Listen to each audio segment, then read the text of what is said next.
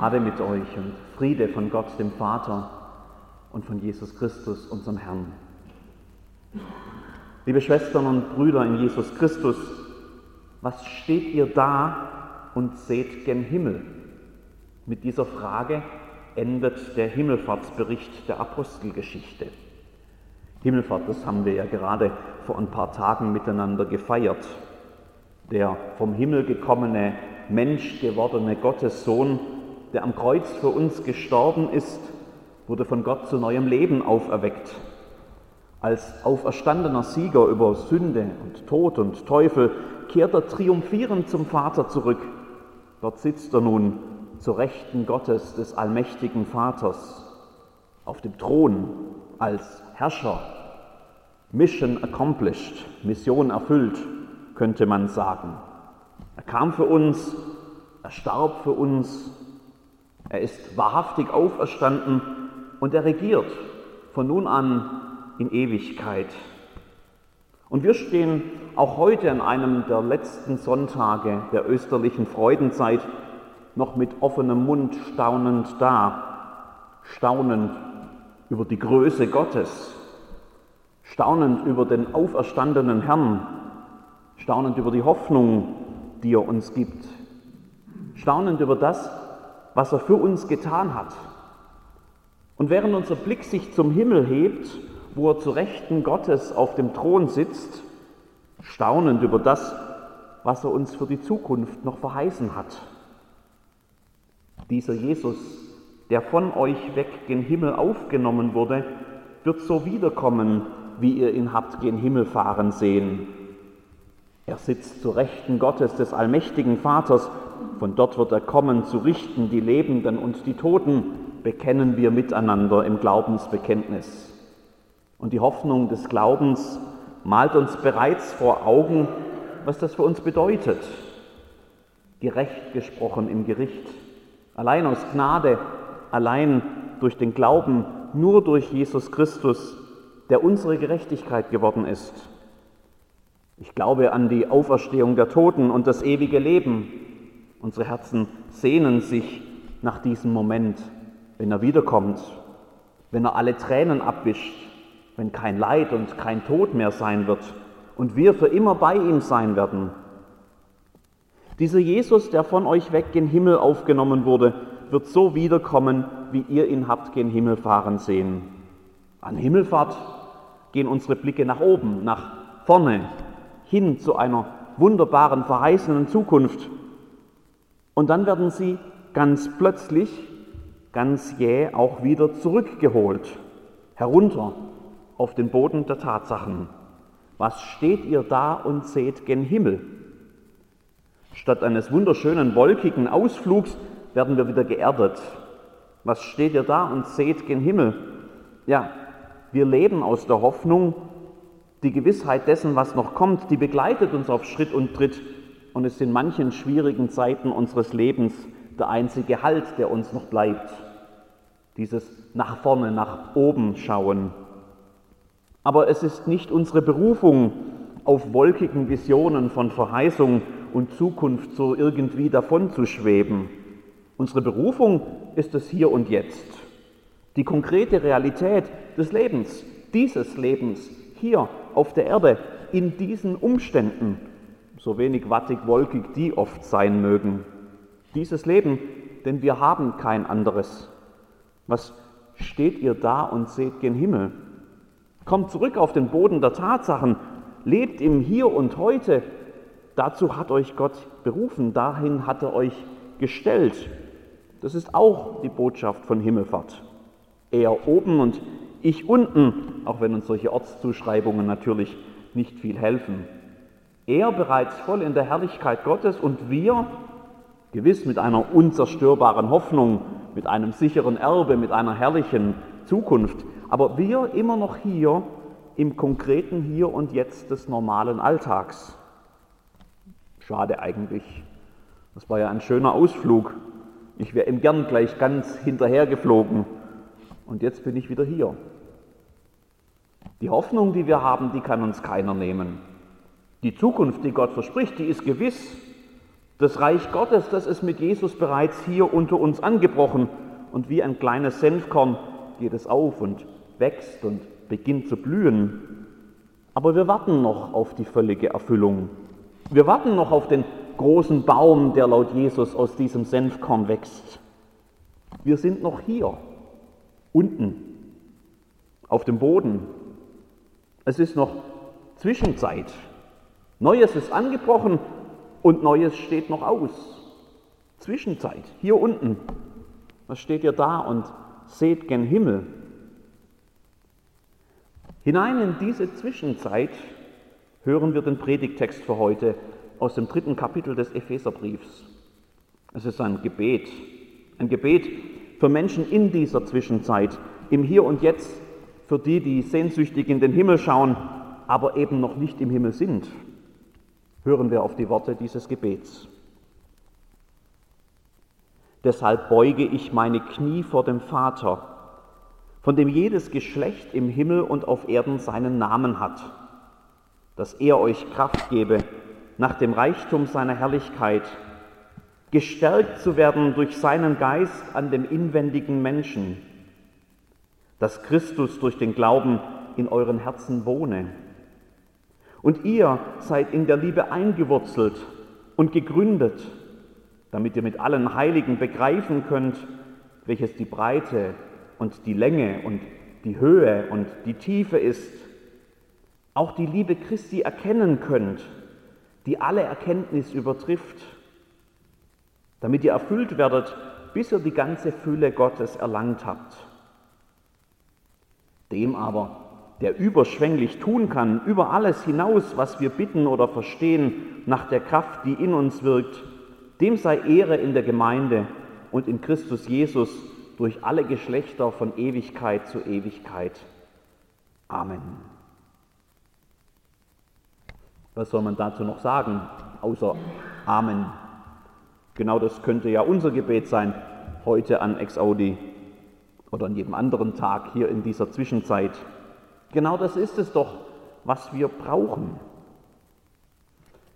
Eindrücklich beschreibt der Epheserbrief die Menschen, die Christen, die es braucht in dieser Zwischenzeit, auf dem Weg hin zum Himmel, der uns blüht, aber der noch ferne ist. Menschen, die Kraft haben, braucht es in dieser Zwischenzeit. Wer die vergangenen zwei Jahrtausende anschaut und die Geschichte der Kirche Jesu Christi studiert, der wird manchmal fast erschlagen von all den dunklen Tälern, all den Schwierigkeiten, mit denen unsere Brüder und Schwestern zu jeder Zeit zu kämpfen hatten. Der ahnt auch schon, dass das vielleicht auch an uns nicht immer spurlos vorübergehen wird. Es gibt ja Prediger, die das gerne so darstellen, als würde ein Leben als Christ bedeuten, dass alle Ängste und Nöte und Sorgen und Probleme mehr oder weniger automatisch von einem abfallen, dass einen quasi nichts mehr erschüttern kann und dass man fast schon wie auf Wolken des Himmels durchs Leben schwebt, zumindest wenn man irgendwie genügend Glauben aufbringen kann, dann klappt das irgendwie schon. Was steht ihr da und seht gen Himmel? Geerdete Christenmenschen merken schnell, dass die Realität des Lebens doch meist ganz anders aussieht. Mit den Worten des bekannten 23. Psalms gibt es eben nicht nur die grünen Auen und das frische Wasser, sondern auch viel zu viele dunkle Täler, auch im Leben von Christen. Deshalb braucht es Menschen, die innerlich Kraft haben, Durchhaltevermögen und Stärke, genügend Widerstandskraft, um nicht zusammenzubrechen unter der Wucht der Wellen in dieser Zwischenzeit. Menschen, in deren Leben Christus wohnt, braucht es in dieser Zwischenzeit.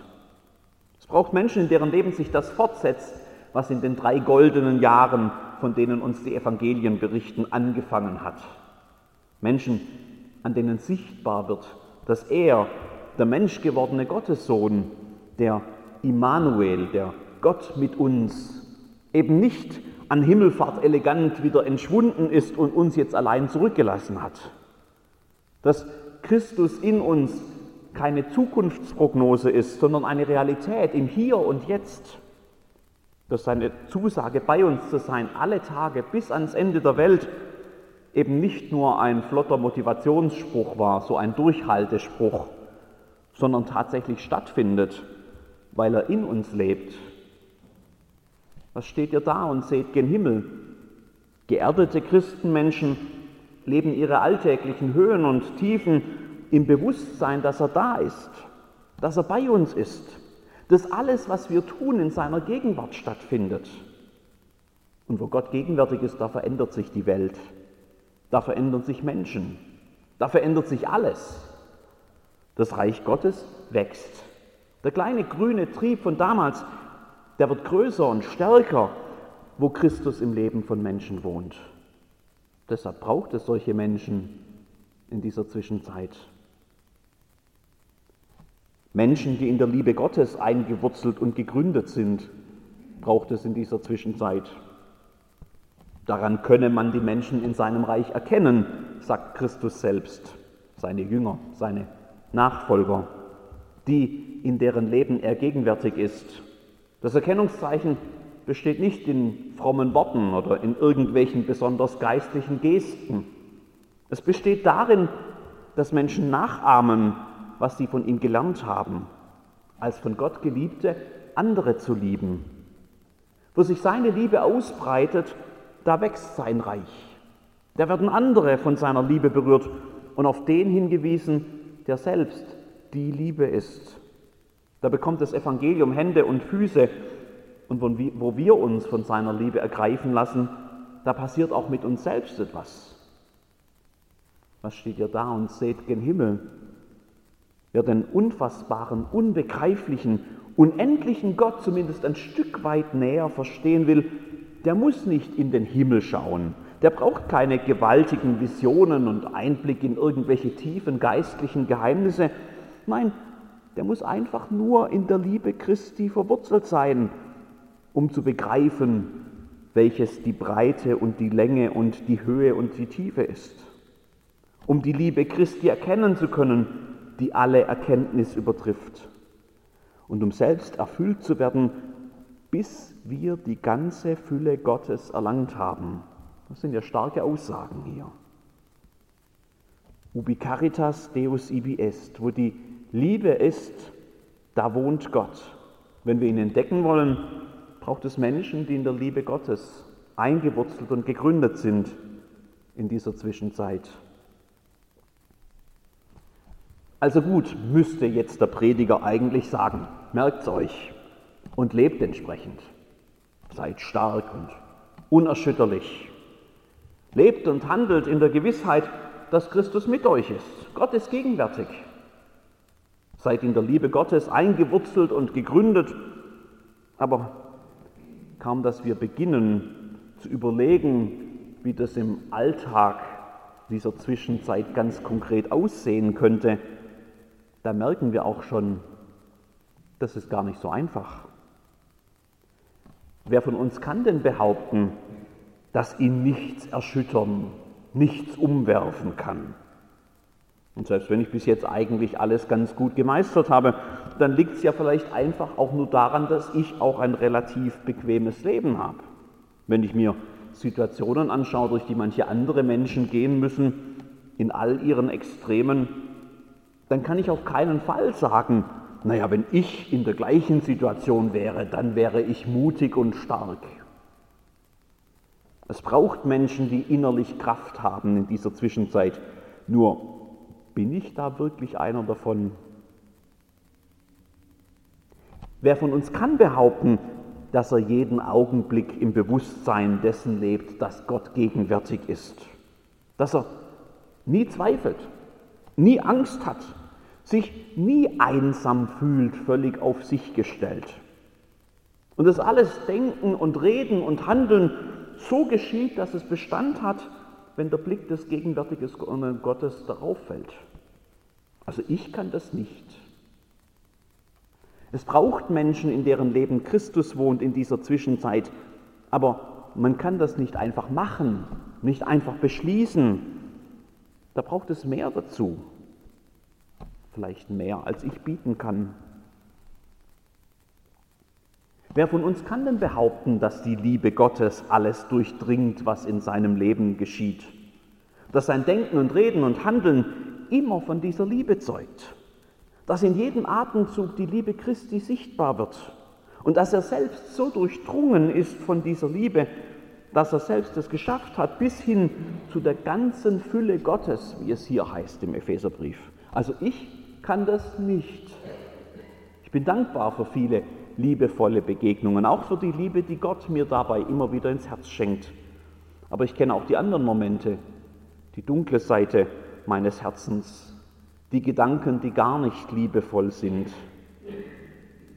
die Dinge, die ich tue und die mir nachher leid tun.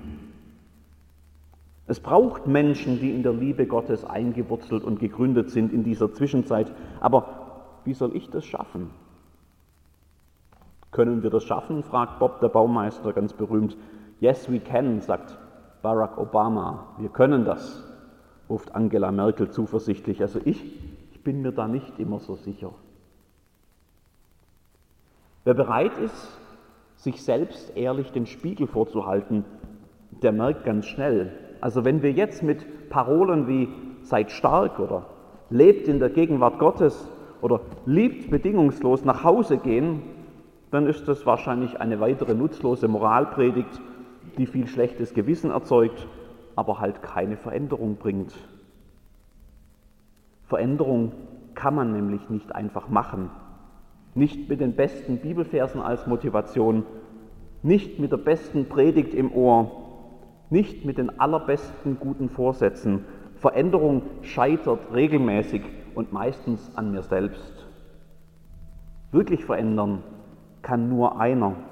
Und deshalb ist dieser Text aus dem Epheserbrief auch nicht einfach eine Liste von Aufforderungen. Es ist ein Gebet. Dieser Text richtet sich an den einen, der überhaupt etwas ausrichten kann, wenn es darum geht, dass es Menschen braucht für diese Zwischenzeit. Starke Menschen, Christus erfüllte Menschen, liebende Menschen. Dieser Text richtet sich als eine Bitte an den Vater, von dem jedes Geschlecht im Himmel und auf Erden seinen Namen hat. Er ruft den um Hilfe an, der überschwänglich tun kann, über alles hinaus, was wir bitten oder verstehen, nach der Kraft, die in uns wirkt. Dieser Text ist eine Bitte um Gottes Handeln in unserem Leben. Nur er kann uns zu den Menschen machen, die es braucht in dieser Zwischenzeit. Deshalb ist auch er in allen Sätzen dieses Gebets der Handelnde, dass er euch Kraft gebe nach dem Reichtum seiner Herrlichkeit gestärkt zu werden durch seinen Geist, dass Christus in euren Herzen wohne. Nur so kann es geschehen. Ich kann das nicht, er kann das schon. Was steht ihr da und seht gen Himmel? Vielleicht braucht gerade geerdetes Christsein in dieser Zwischenzeit doch immer wieder neu den Blick dafür, dass es nur in der Verbindung zu ihm gelingen kann. Deshalb bleibt mir am Ende eigentlich nur eins. Ich mache dieses Gebet zu meinem, für mich und für uns alle. Ich stimme mit ein und ich komme mit meiner Bitte zu dem Einzigen, der mir helfen kann in dieser Zwischenzeit und der bereits versprochen hat, es auch zu tun. Deshalb beuge ich meine Knie vor dir, Vater von dem jedes Geschlecht im Himmel und auf Erden seinen Namen hat. Gib mir Kraft nach dem Reichtum seiner Herrlichkeit. Stärke mich durch deinen Geist an dem inwendigen Menschen, dass Christus durch den Glauben in meinem Herzen wohne. Verwurzle und gründe mich in deiner Liebe, damit ich mit allen Heiligen begreifen kann, welches die Breite und die Länge und die Höhe und die Tiefe ist auch die Liebe Christi erkennen kann, die alle Erkenntnis übertrifft, damit ich erfüllt werde, bis ich die ganze Fülle Gottes erlangt habe. Dir aber, der du überschwänglich tun kannst über alles hinaus, was wir bitten oder verstehen, nach der Kraft, die in uns wirkt, dir sei Ehre in der Gemeinde und in Christus Jesus durch alle Geschlechter von Ewigkeit zu Ewigkeit. Amen.